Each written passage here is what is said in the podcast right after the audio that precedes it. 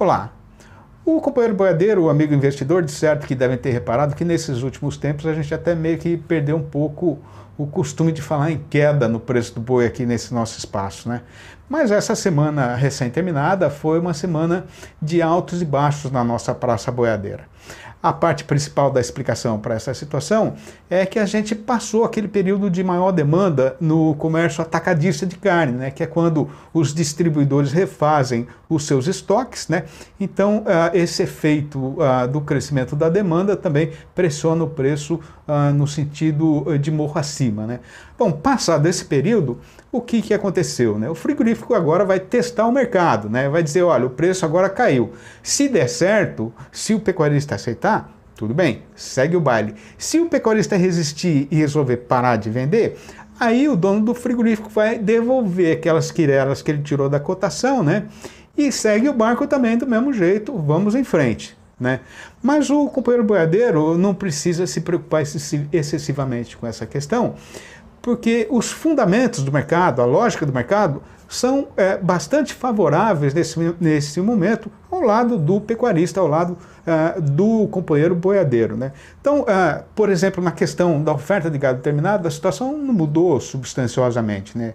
A gente tem ainda uma oferta muito apertada no Brasil inteiro e não se vê é, a perspectiva, pelo menos no curto prazo, de essa situação melhorar, ou seja, de aparecer boiada terminada no mercado, e boi gordo não dá em árvore, né?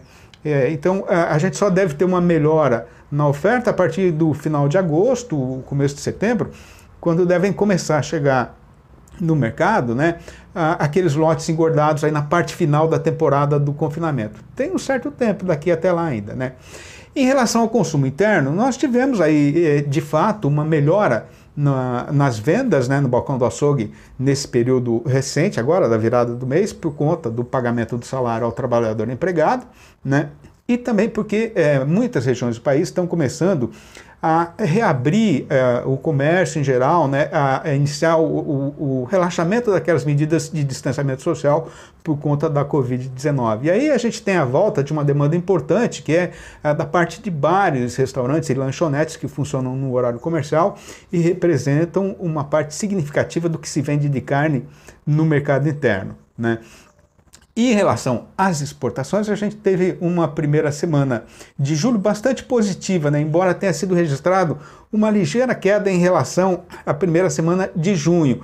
Mas isso não quer dizer que seja uma tendência de mercado, porque, primeiro, a queda foi muito pequena, né? E segundo, o mês de junho foi um dos melhores da história do setor exportador brasileiro. Né? Então, uma pequena diferença sobre uma base muito forte, sobre um volume exportado muito alto, uh, não significa efetivamente motivo de preocupação para o setor.